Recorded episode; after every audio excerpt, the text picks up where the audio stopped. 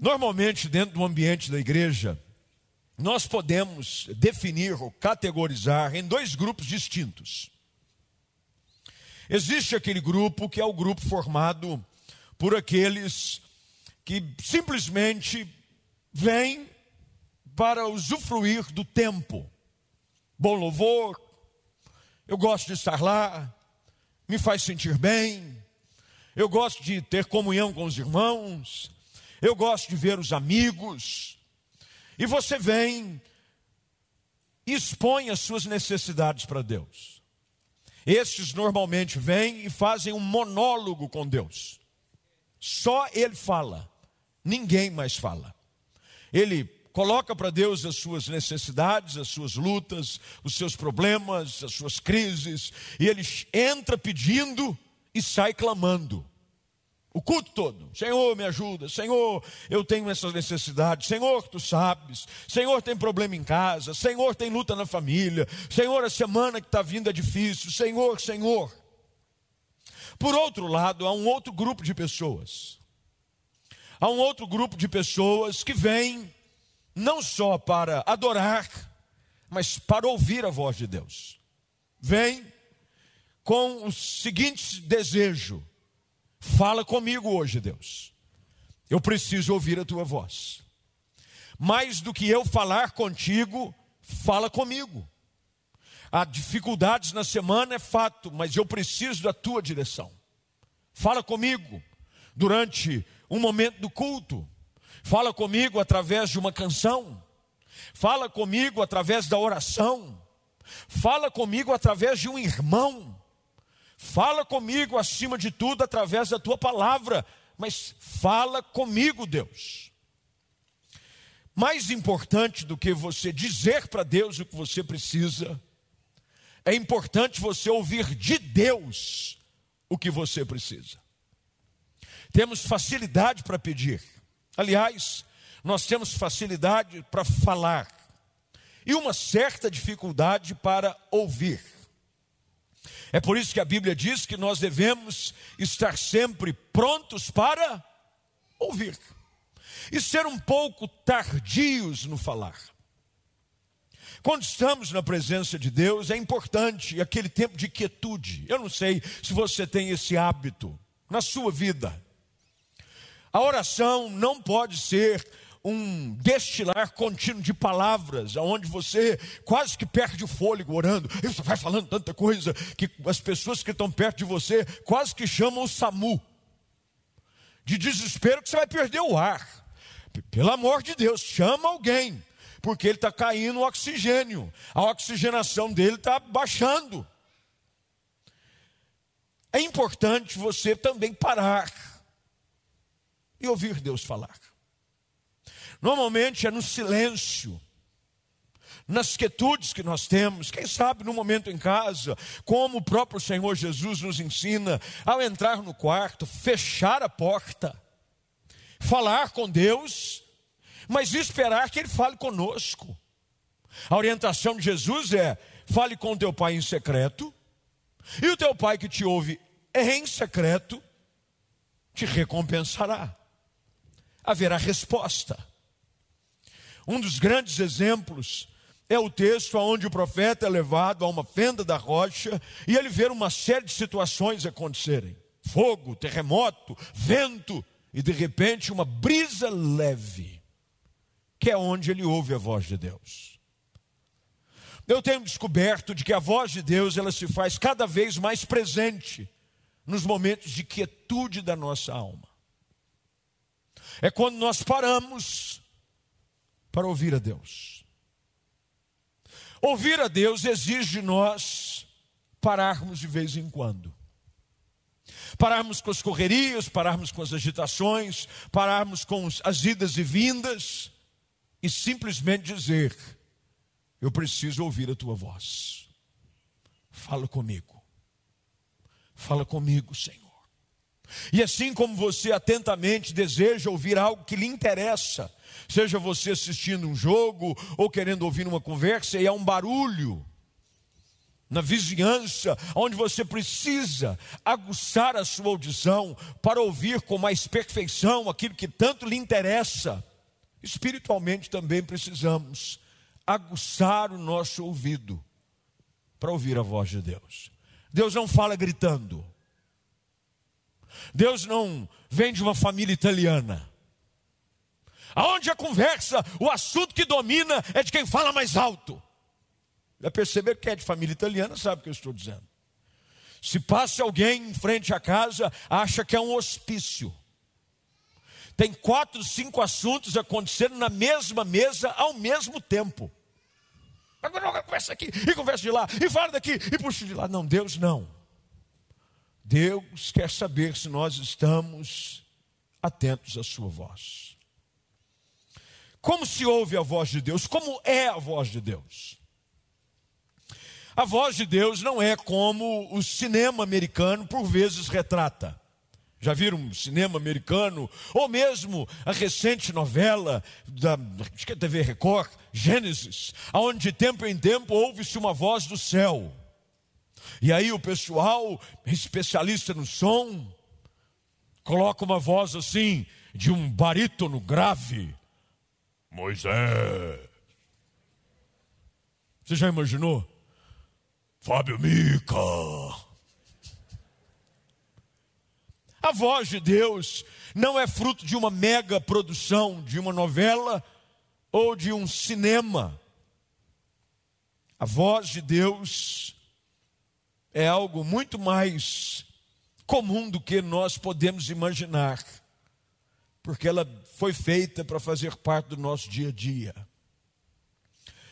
Quem tem ouvidos para ouvir, Inúmeras vezes o anjo da igreja ouviu da parte de Jesus. Quem tem ouvidos para ouvir, ouça o que o Espírito diz à igreja.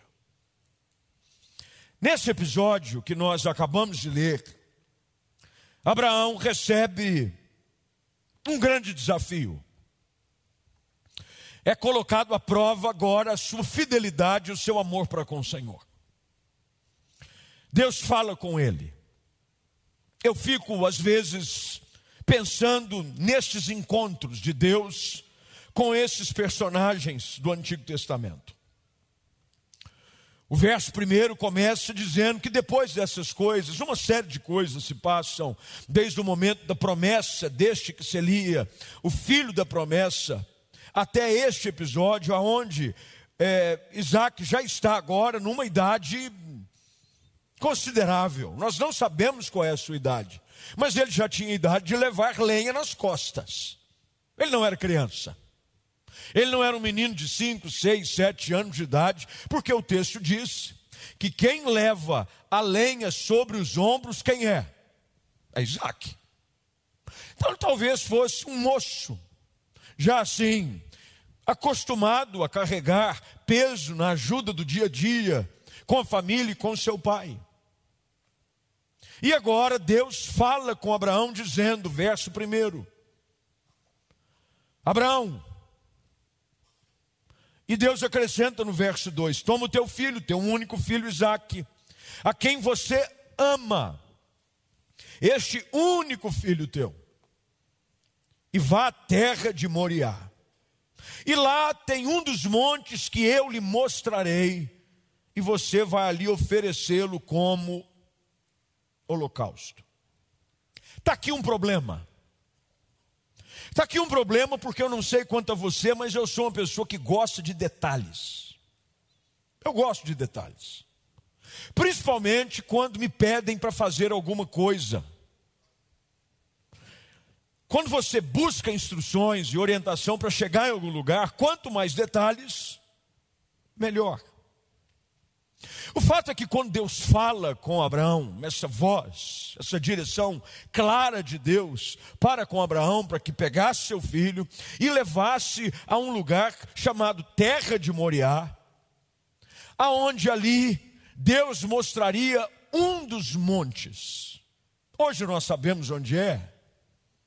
A tradição judaica, tanto quanto a cristã, acredita que o lugar do sacrifício, a rocha, é onde hoje se encontra aquele, não é considerado uma mesquita, mas é um monumento muçulmano que fica em Jerusalém, debaixo do domo da rocha.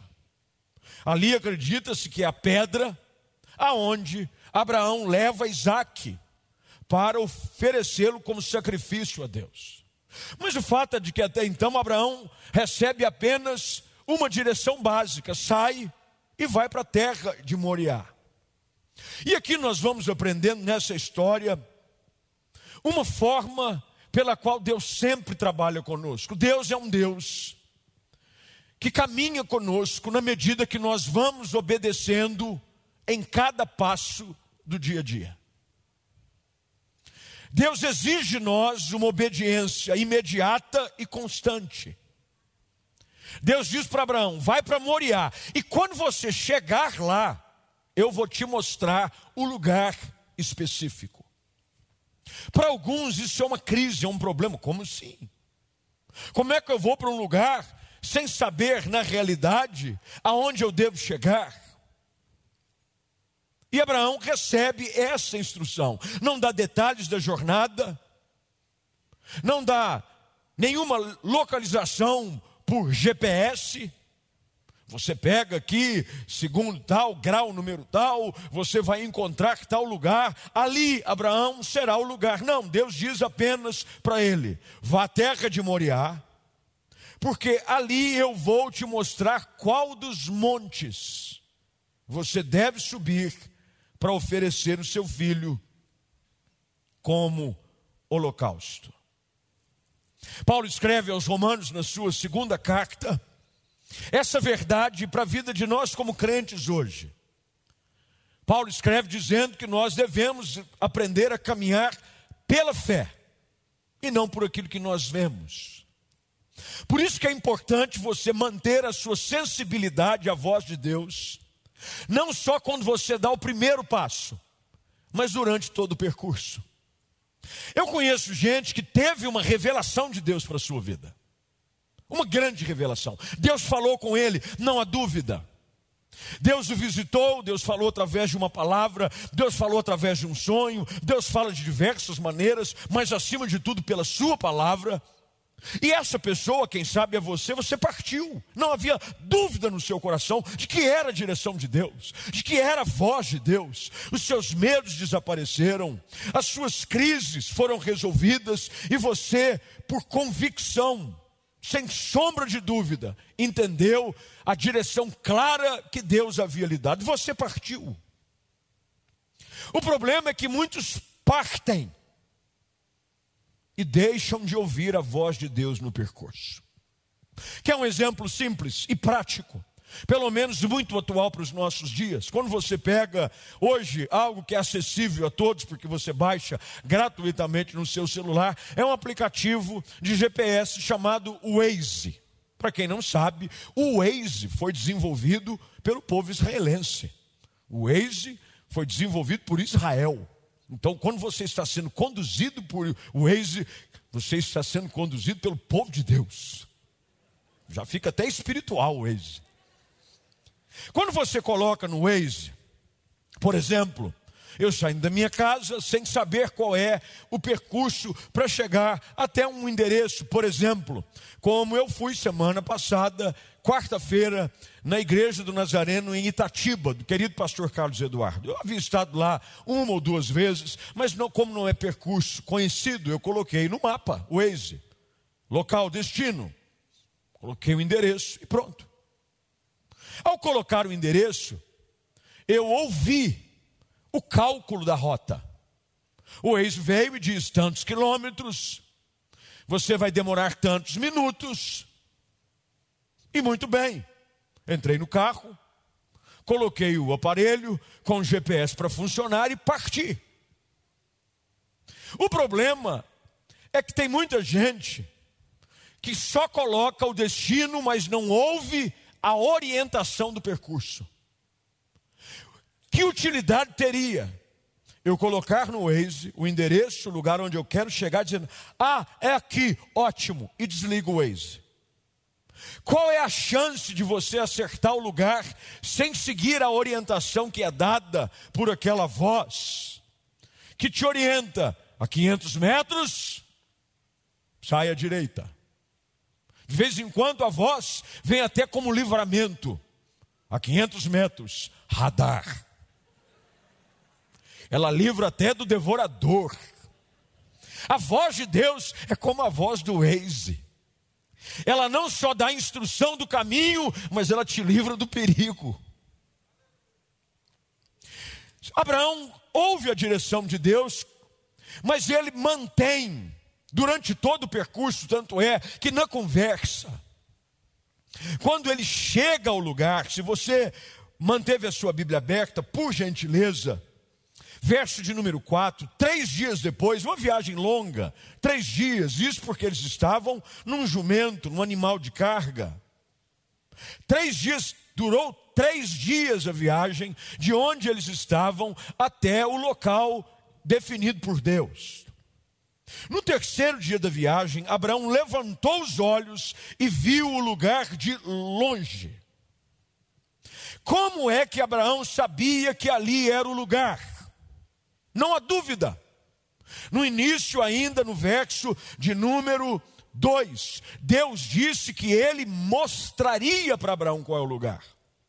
Portanto, não há questionamento aqui de que durante esses três dias, se teve algo que Abraão manteve atento para os seus ouvidos, a direção de Deus.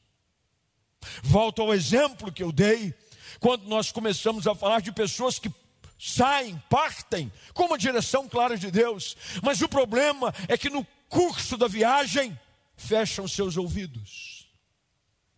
Querem agora seguir o percurso segundo a sua própria regra. Fazem isso com o casamento, fazem isso na criação dos filhos, fazem isso na sua vida profissional, oram para que Deus dê uma direção, oram para que Deus mostre um lugar, oram para que Deus lhes dê uma revelação, mas assim que as recebem, fecham seus ouvidos. Querem fazer do seu jeito, querem fazer da sua forma. Abraão nos ensina de que a voz de Deus não é só importante ser ouvida para uma revelação, para uma direção, mas também para condução no percurso. Deus vai usar até mesmo o percurso para revelar diariamente coisas inauditas para a nossa jornada.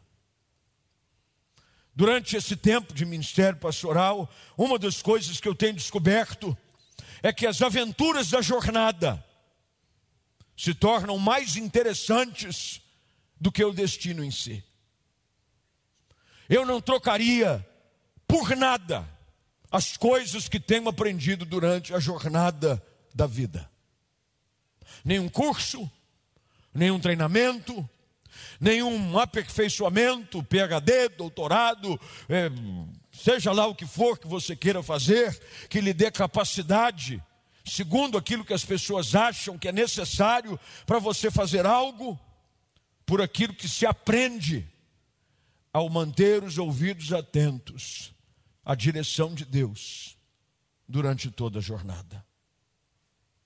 Quando Paulo, o grande apóstolo, é chamado pelo Senhor Jesus, e a narrativa nos é apresentada no capítulo 9 do livro de Atos dos Apóstolos, ele chama um homem chamado Ananias para ir até a rua direita com a seguinte palavra: Eu mostrarei, eu gosto dessa palavra, eu lhe mostrarei o quanto importa sofrer pelo meu nome.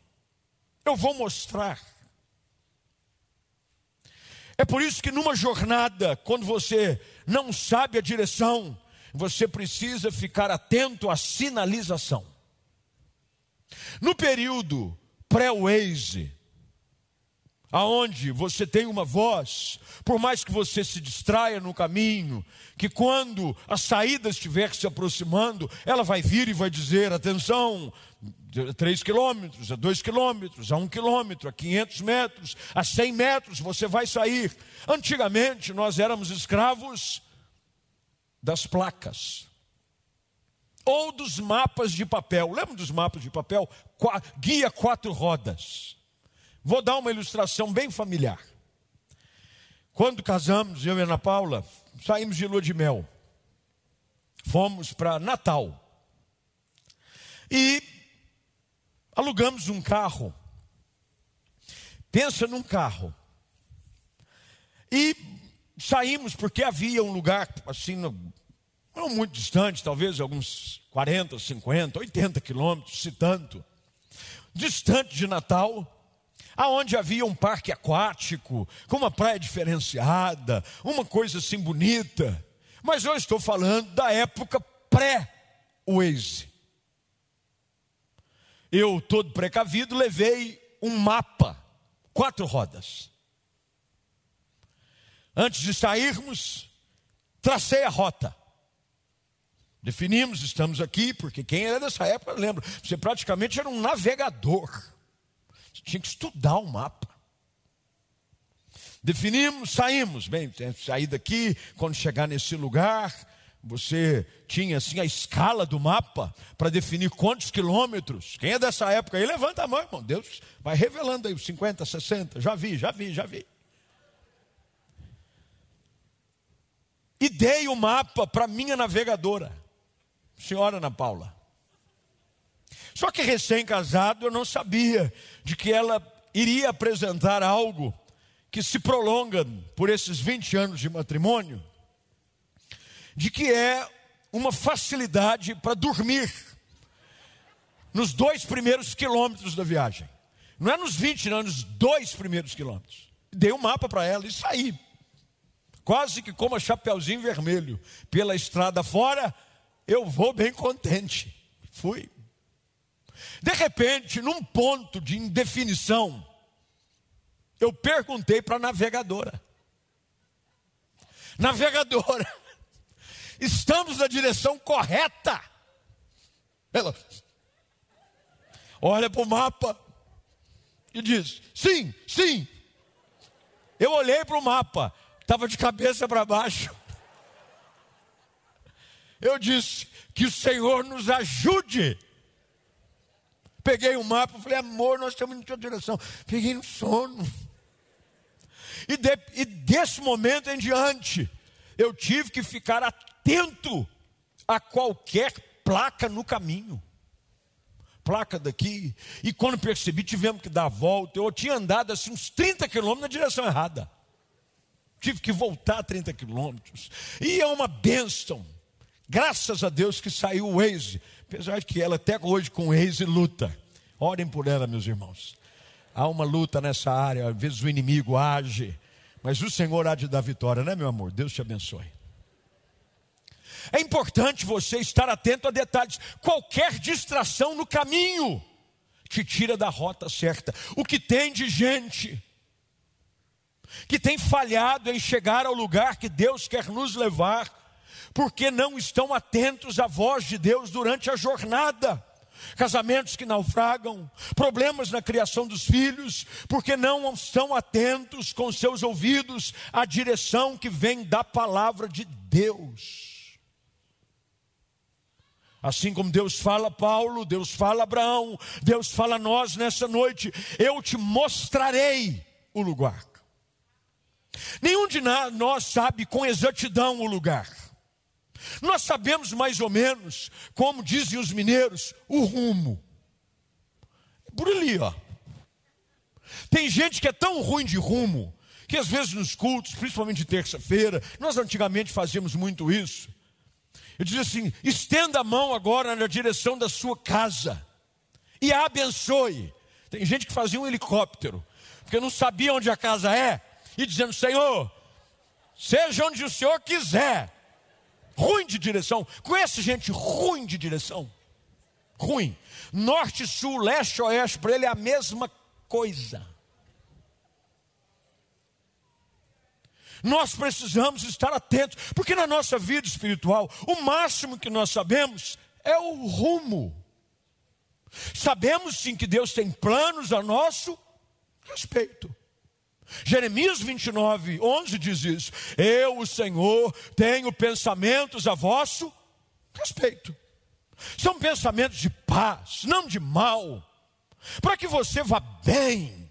Que ótimo! Deus tem planos a nosso respeito. Deus quer ver a sua família abençoada. Deus quer ver o seu casamento florescendo. Deus quer ver os seus filhos no altar. Deus quer ver você numa espiritualidade profunda, cheio do Espírito Santo, servindo a Deus com alegria. Esse é o propósito de Deus. Mas como é que nós chegamos neste lugar?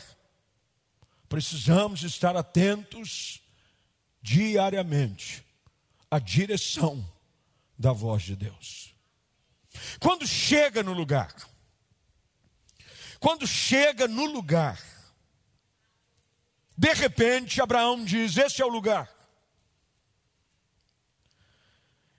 E enquanto ele vai caminhando, ele se lembra dos detalhes e de repente ele olha para o lugar. E de repente ele sabe. Você já teve aquela sensação de é aqui. Quando você encontrou a tampa da sua panela eu não estou dizendo da cozinha, não. Eu estou dizendo da vida conjugal.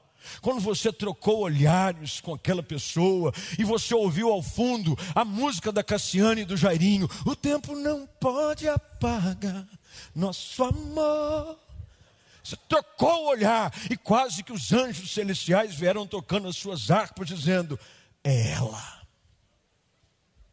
Sabe aquela sensação que você diz: Não sei mas é ela.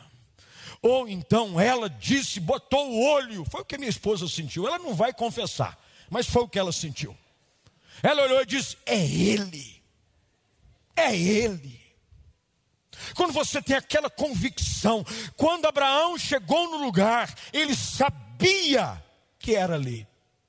Quando nós estamos sendo conduzidos por Deus, somos conduzidos como a Bíblia diz, com os passos de um homem bom ordenados pelo Senhor, e quando chegamos naquele lugar, nós sabemos, sabemos quem é a pessoa certa para casar, o negócio certo para fazer, sabemos, porque um homem, um empresário, um homem de negócios, um profissional, que tem os seus ouvidos atentos à voz de Deus, ele sabe se aquilo é a vontade de Deus ou não porque ele está atento à direção do Senhor. Antes de assinar um contrato, ele sente diz: não é agora, mas é um bom negócio.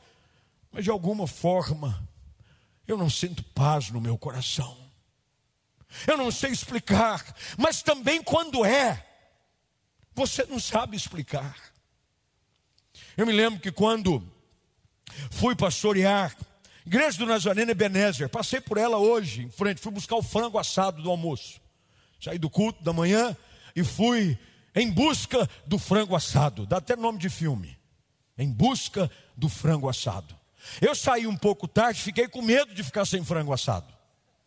Porque normalmente há uma cultura de frango assado no domingo. Eu gosto dessa cultura. Um franguinho assado de padaria, bem feito, meus irmãos. Se os irmãos quiserem as dicas dos melhores frangos da cidade, entrem em contato comigo. Darei uma lista do top 10. Top 10 do chicken.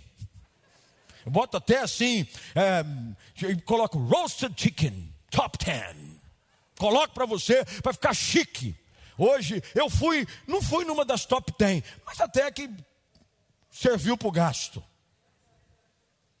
Eu, quando passei em frente à igreja da Paulo Bueno, ali, igreja do Nazareno Benés, me lembro quando recebi o convite para assumir o pastorado daquela igreja. Pastor Felício de Mário, grande homem de Deus, havia assumido interinamente o pastor André, eu me refiro ao pastor André porque ele sempre esteve envolvido nas questões do distrito. Pastor Felício de Mário, na época, se não estou enganado, ele era o secretário do distrito. E ele foi designado para assumir a igreja do Nazareno Benese por é, um período como interino. Era um período que a igreja central havia investido um valor para reformar o templo. O antigo cinema, que havia sido comprado também pela igreja central, antigo cinema São José, Cine São José, havia passado por uma reforma, diminuído seu espaço, mas transformado o templo num lugar mais aconchegante, mas não havia terminado ainda. A igreja se reunia apenas no hall de entrada. Era tão pouca gente que cabia no hall de entrada. Hall de entrada. Não tinha mais do que 30, 40 pessoas na igreja. Não tinha. E eu recebi o convite para assumir o pastorado daquela igreja. E aceitei. Quando cheguei, logo nas semanas seguintes, a reforma ficou pronta e conseguimos entrar. E quando percebi, a igreja ainda, óbvio, havia melhorado muito no seu espaço, mas faltava algo. O hall ainda e a porta de entrada da igreja parecia porta de capela de cemitério. Verdade mesmo, uma porta assim meio esquisita, dá até medo de entrar. Cheguei, assumi a igreja. Poucos recursos tinha na igreja. Igreja, 30, 40 pessoas. Mal tinham o básico para pagar o sustento do pastor. Até que eu ali cheguei e disse: Nós precisamos fazer alguma coisa aqui. Eu senti de Deus. Pessoal, que nós chamamos a diretoria da igreja, a nomenclatura nossa é junta de oficiais, olhou assim para mim e disse: Esse menino é doido. Eu tinha 28 anos de idade. 28. Faz poucos anos atrás, três ou quatro. O pessoal disse assim: Como assim, pastor? Não, perguntei para o tesoureiro. Quanto que tem de dinheiro em caixa para reforma? Cinco mil reais. Eu disse, dá. Ele disse, esse menino é doido. Não dá para reverter esse negócio de chamá-lo como pastor, não manda ele de volta. Diz, nós vamos começar uma reforma nessa igreja, mas acabou de terminar uma. Não, mas agora é no hall. Nós vamos transformar esse hall aqui num hall de um hotel cinco estrelas. Nós vamos arrancar a porta do cemitério, vamos botar blindex em tudo. O tesoureiro diz, mas só tem cinco conto. E eu me lembrei do texto: Deus proverá.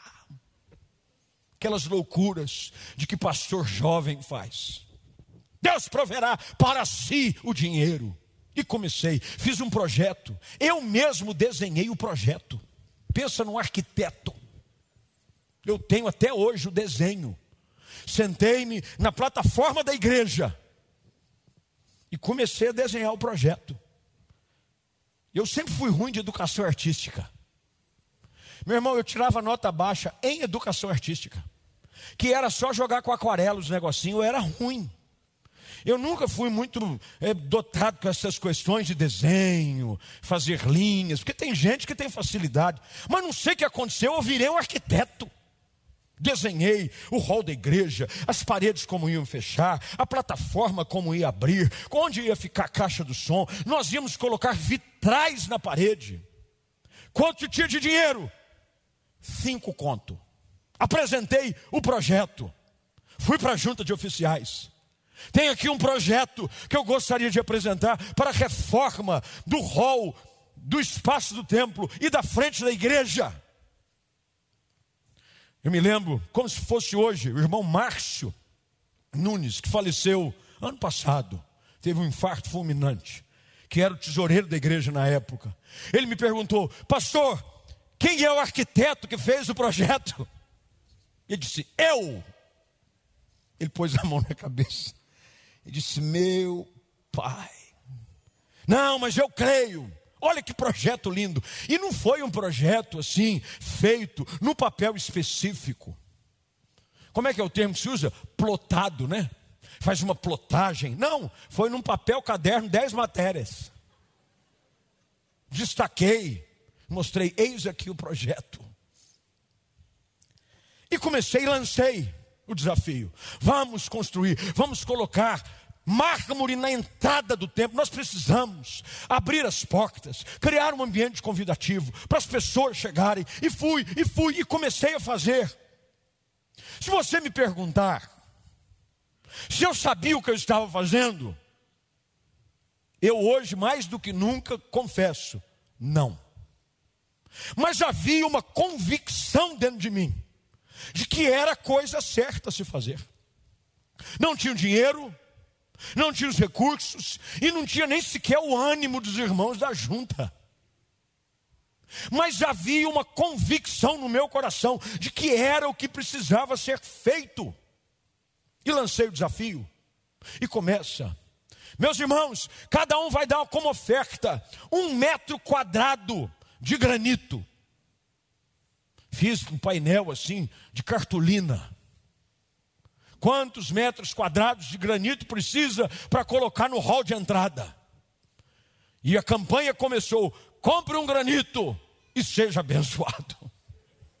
Vai de doido. Começamos a obra com cinco mil.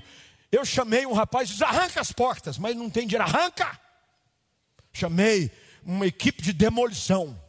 O pessoal veio com marreta, picareta, pontalete e pá, pá.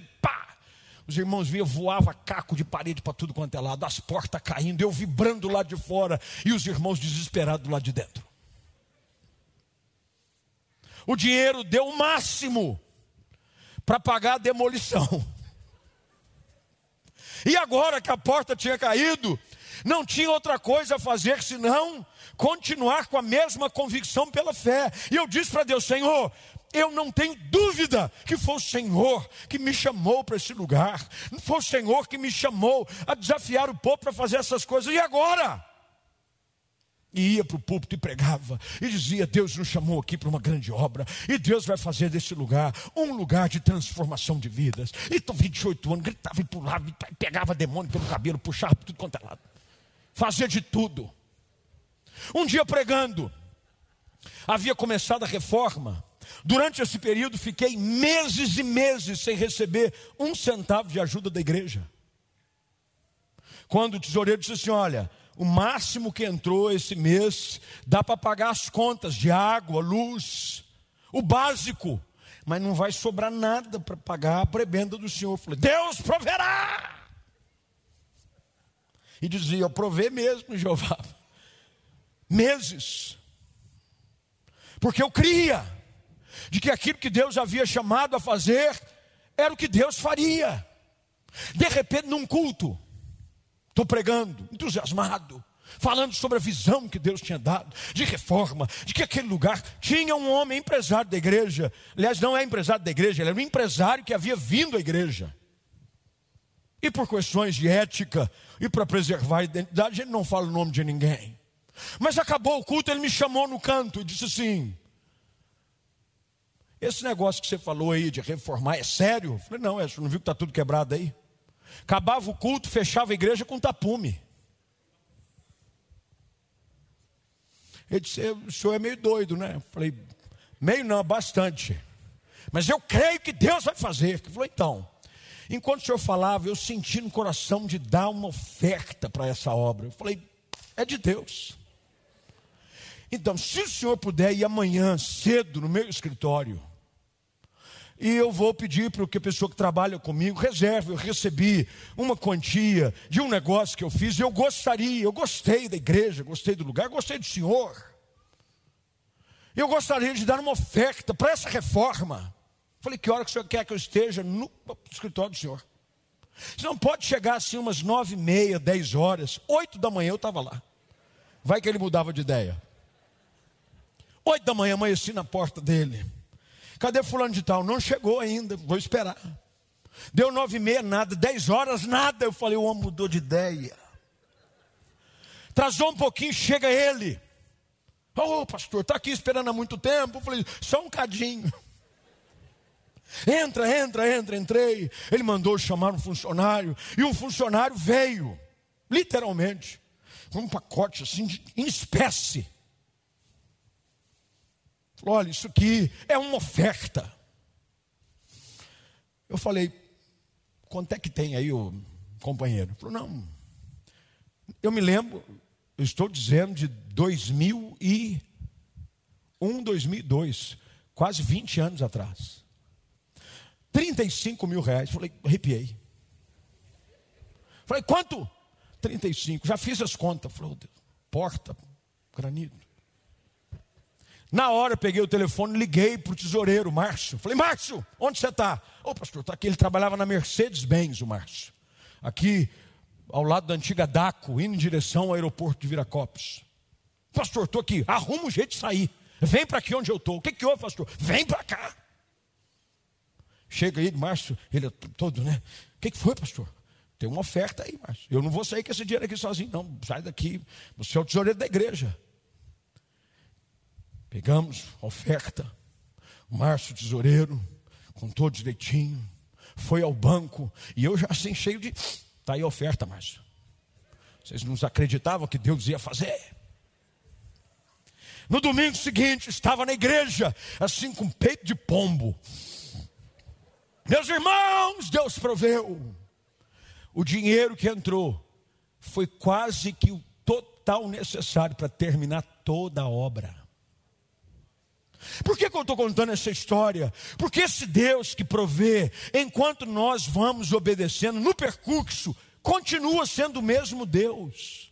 É o Deus de Abraão, é o Deus de Isaac, é o Deus de Jacó, é o Deus do Flávio, mas é também da Maria, do João, do Bruno, do Diego, seja lá qual for o seu nome, Ele é o Deus que continua provendo enquanto nós obedecemos a sua direção. Quando chega no lugar, na convicção que Abraão tem, ele deixa o jumento para trás e sobe com o rapaz. No verso de número 5, ele diz assim: Esperem aqui, fiquem aqui com o jumento. O rapaz e eu vamos mais adiante, vamos adorar e depois voltaremos. A conversa entre pai e filho vai sendo narrada aqui. Quando no verso de número 8 tem a expressão uma das mais conhecidas e às vezes usada de forma triunfalista na igreja. Jeová girê. Deus proverá. Mas só pode dizer que Deus proverá aquele que tem caminhado dia a dia sobre a direção do Deus que provê. O problema é que você vai pelo seu caminho e depois diz: Jeová, girei. Você faz as suas escolhas erradas, você vai pelos seus caminhos tortos, você faz as suas escolhas insensatas, e quando você vê a situação e a confusão armada, só lhe resta fazer o grito de desespero: Deus proverá.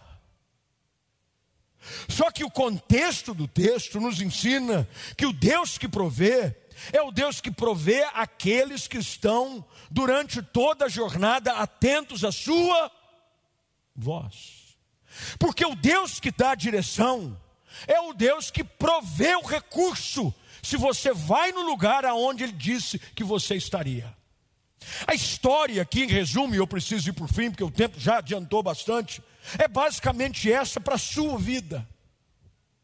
O que Deus nos ensina através dessa história de Abraão, lá em Moriá, quando ele está prestes a apresentar Isaac, seu único filho, como sacrifício, e ali Deus provê, vê preso aos arbustos pelo chifre um carneiro, e ele então usa esse carneiro no lugar do sacrifício, nada mais é do que a história de todos nós, de que se diligentemente ouvirmos a sua voz, e no seu caminho andarmos todos os dias, e estivermos caminhando na direção que Ele nos dá continuamente, no lugar aonde houver a necessidade de provisão, Deus proverá.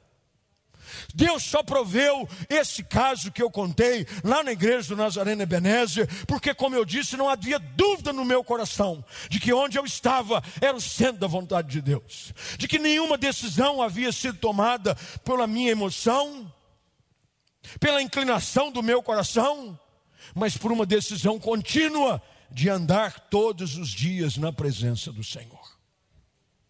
Essa é a convicção que todo crente precisa ter. Essa é a convicção que você precisa ter durante esse mês que nasce, durante esse semestre que temos pela frente, retomada de pandemia.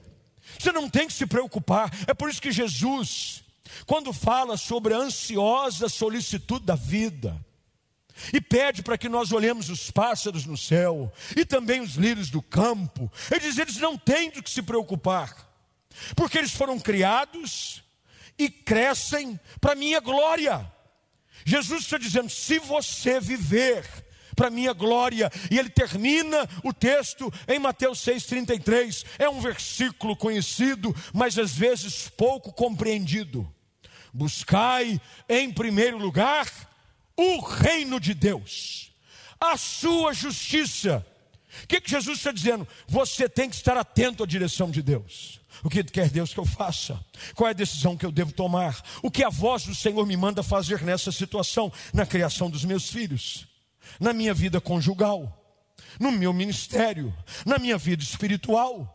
se eu estou caminhando segundo a orientação da palavra, se eu estou buscando em primeiro lugar o reino de Deus, eu não tenho que me preocupar, porque no lugar aonde houver necessidade, haverá provisão de Deus. A sua preocupação nunca deve ser com a provisão. Abraão não se preocupa com a provisão, ele se preocupa em obedecer à direção de Deus. A direção de Deus para Abraão qual é? Pega o teu filho, teu único filho, vai a Moriá. Quando você chegar lá, eu vou te mostrar o lugar. Ele pega o filho, o único filho, pega uma faca, põe o jumento, vai até Moriá. Quando chega em Moriá, ele tem aquela sensação clara ali é o lugar. Ele deixa o povo para trás, porque a orientação de Deus para ele foi para irem quem? Ele e os funcionários dele. Deus disse: pega você e o seu filho. Tanto que chega num lugar, nem o jumento de carga ele leva. Fica o jumento para trás, fica os servos para trás, porque a direção clara da voz de Deus foi: eu e você, meu filho, nós vamos ao lugar aonde Deus disse que nós deveríamos ir e vamos sacrificá-lo. Imagina a cabeça do menino. O menino sabia o que estava acontecendo. Você não amarra uma pessoa que tem idade suficiente para levar lenha nas costas no laço. O menino sabia de que até então o seu pai, aqui, se a gente tivesse tempo, entraria em todos os outros princípios desse texto. Um filho sabe obedecer ao seu pai, mesmo quando a direção parece sem sentido algum. Quando esse pai tem dado o exemplo de obedecer a Deus todos os dias da sua vida. Isaac permite ser-se amarrado, ele é colocado sobre o altar. E quando Abraão está com a faca pronta para sacrificar o filho, seguindo a direção da voz de Deus até o fim. E aqui fica uma dica: enquanto você não ouvir uma nova direção de Deus, continue fazendo aquilo que Deus te mandou fazer até aqui. O problema é que você quer inventar. Não, mas Deus disse, mas continue fazendo. Siga as instruções que você recebeu até então. A instrução qual é? Pega o menino, sobe ao altar, põe uma pedra, pega a faca e mata-o. Abraão amarra o menino, coloca sobre a pedra, pega a faca e já está pronto a sacrificá-lo. Quando ele está pronto, vem uma nova voz: Abraão, Abraão, não mate o menino. Ele segura a faca, ele olha para o lado e vê a provisão de Deus. Quando você está disposto a obedecer a Deus até o fim, a provisão surgirá. Seja fiel até o fim. Obedeça até o fim. Ande com Deus todos os dias. Não ande com Deus só de domingo, não ande com Deus só de terça-feira. Não ande só Deus nos cultos que você está acostumado a vir. Você de casa da mesma forma. Ande com Deus todos os dias. Porque na hora certa, no momento certo, a mesma voz que te tirou do lugar onde você estava e levou até o lugar onde você está hoje, voltará a falar contigo e te dará não só direção, mas provisão para a sua necessidade. Vamos ficar de pé, deixa eu orar com você. Eu queria que você fechasse seus olhos e curvasse sua cabeça. Tem gente que está aqui hoje numa situação aonde até então não havia dúvida no seu coração, pastor, eu estou vivendo algo. Deus mandou eu tomar essa direção. Deus me pediu para entrar por essa porta. Deus me disse para não aceitar essa proposta. E eu tenho cumprido a direção de Deus, eu tenho andado com os meus ouvidos atentos à voz do Senhor. Durante cada passo do caminho, eu tenho me preocupado em fazer a vontade de Deus. E talvez você tenha chegado num ponto onde você não sabe mais o que fazer. Mas eu creio que Deus te colocou nesse culto online, você que está aí em casa, como você que está aqui presencialmente, nesse tempo, para que Deus falasse com você mais uma vez para que Deus dissesse: Continua. Na hora certa, no momento certo, eu vou te dar convicção, eu vou te dar direção e eu vou te dar provisão. Há sempre um momento em que Deus fala. Deus não nos deixa perdido nas encruzilhadas da vida. Quando chega o um momento onde nós não sabemos mais o que fazer e estamos fazendo apenas aquilo que Deus nos mandou fazer, Deus fala conosco. Havendo Deus outrora falado de diversas formas, de várias maneiras, pelos profetas, aprove agora falar-nos através do seu Filho. Se tem algo que Jesus tem com seus filhos é relacionamento. Lembre-se de como começamos a nossa conversa hoje à noite. Para de fazer um discurso para Deus. Senhor, isso, Senhor, isso. Eu preciso de uma saída, eu preciso de uma solução, eu preciso de uma resposta. Só que ao invés de você esperar a direção, você tenta fazer do seu jeito. Aliás, Abraão sabia muito bem o perigo de não se obedecer até o fim. Alguns capítulos antes traz a narrativa de que ele não soube esperar o tempo certo da provisão chegar. Ele tentou resolver a promessa de Deus do seu jeito. Ele e Sara queriam ter filhos, mas não podiam. Havia uma promessa, Deus havia dito: fica firme, eu vou fazer de você pai de nações. Mas ele não soube esperar e obedecer até o fim. Aí ele tenta resolver do seu jeito, cria uma confusão a tal ponto de que quando chega no texto, nem o próprio Deus reconhece você. Se você é um leitor ávido e atento das Escrituras, você vai ver que Deus se refere a Isaac como teu único filho. Deus não tem compromisso com as suas escolhas. Tem gente que faz escolhas e gera os seus filhos. Eu não estou dizendo aqui filhos do ventre, filhos do coração. Eu estou dizendo resultados de escolhas insensatas. Aí você vai dizer para Deus: Foi o Senhor que me deu, hein? Deus disse: Eu?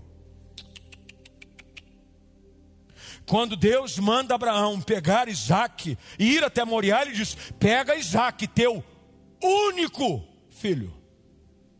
Esse foi eu que te dei, o outro foi você que arrumou.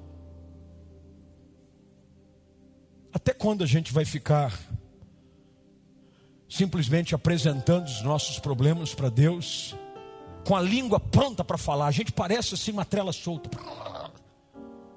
E não guarda o ouvido atento à direção de Deus. Deus fala. Deus visita-nos de diversas formas. Quem sabe Deus nos usou essa palavra para falar com você hoje à noite. Fica firme, na hora certa. Enquanto você obedece, você não está entregue ao acaso, você não está entregue ao destino, você não está lançado à sorte. Quando você está seguindo a direção de Deus, você é guardado por Ele, você é sustentado por Ele, Ele vai ao seu lado, Ele te guarda de todos os lados. Tanto é que o salmista diz: mil cairão, dez mil a sua tu não serás atingido. Porque se você caminha, pode estar gente ficando pelo caminho, mas eu estou aqui, ó, firme, andando com Deus, caminhando em fidelidade. Deus me sustenta. Na hora da necessidade, a provisão vem. Na hora em que eu preciso do recurso, ele vem. A Bíblia está cheia de histórias. Elias foi levado à torrente do Querite, lugar de seca, momento de três anos e meio sem chuva sobre a terra. Deus leva Elias ao beira de uma fonte chamada Querite. Ele diz: Você vai se alimentar dessa água, vai ter provisão. Corvos do céu vão trazer comida para você, pão com carne fresco toda manhã. De repente seca a torrente. Deus já havia providenciado o recurso através de uma viúva. Quando você obedece a Deus, não importa o lugar, não importa a necessidade, não importa o tamanho da dificuldade, o Deus que você obedece é o Deus que provê a sua necessidade. Feche seus olhos com a sua cabeça. Pai, nós olhamos para a tua palavra hoje à noite e diante dela aprendemos mais uma vez com a história daquele que é chamado de pai da fé. Assim Abraão nos é apresentado, o pai da fé. Ele nos ensina através da sua história de que realmente o justo vive pela fé. E fé é dar um passo de cada vez, ouvindo a tua voz. Senhor, abre os nossos ouvidos. Abre os ouvidos dos teus filhos, da tua igreja, para que nós não façamos planos segundo o nosso coração, para que nós não definamos destinos segundo aquilo que nos agrada, mas, ó Deus, ajuda-nos a sermos homens e mulheres que estão com os ouvidos atentos à tua voz. E ao andar diariamente na tua presença, um passo de cada vez. Que o Senhor nos conduza. Que se porventura, durante o percurso que o Senhor nos direcionou, houver a necessidade de provisão, sabemos que o Senhor não falhará. Prover para o teu povo, prover para a tua igreja. O Senhor tem sido fiel, fiel conosco. Essa igreja tem provado durante esses meses de uma provisão inexplicável. Ó oh Deus, tu és fiel. Ajuda-nos a caminhar cada dia mais atentos à tua voz, obedecendo cada direção quando paramos, quando devemos caminhar quando devemos recuar, para que lado devemos virar. Longe de nós sermos guiados pela vaidade, pelas nossas emoções, pela nossa carne. Ó oh Deus, ajuda-nos a andar com fidelidade. E que nesses dias a tua igreja, o teu povo, prove de um Deus que é fiel, do Jeová Jireh, o Deus que provê, o Deus que é fiel na vida daqueles que o amam, o servem e o obedecem. Em nome de Jesus, é que nós oramos com ações de graças. E quem crê diz, amém, amém, amém. Diga amém.